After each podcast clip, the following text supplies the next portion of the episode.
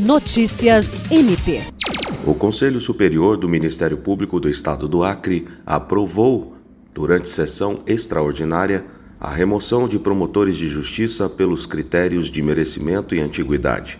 A sessão foi conduzida pelo Procurador-Geral de Justiça Danilo Lovisardo do Nascimento, com a participação dos conselheiros Álvaro Luiz Pereira e Carlos Roberto da Silva Maia.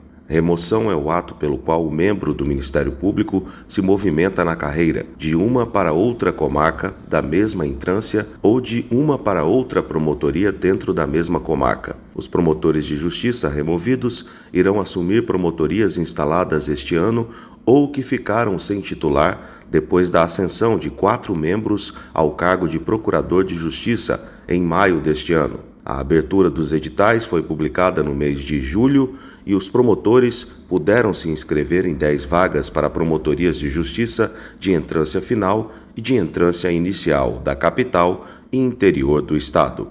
William Crespo para a Agência de Notícias do Ministério Público do Estado do Acre.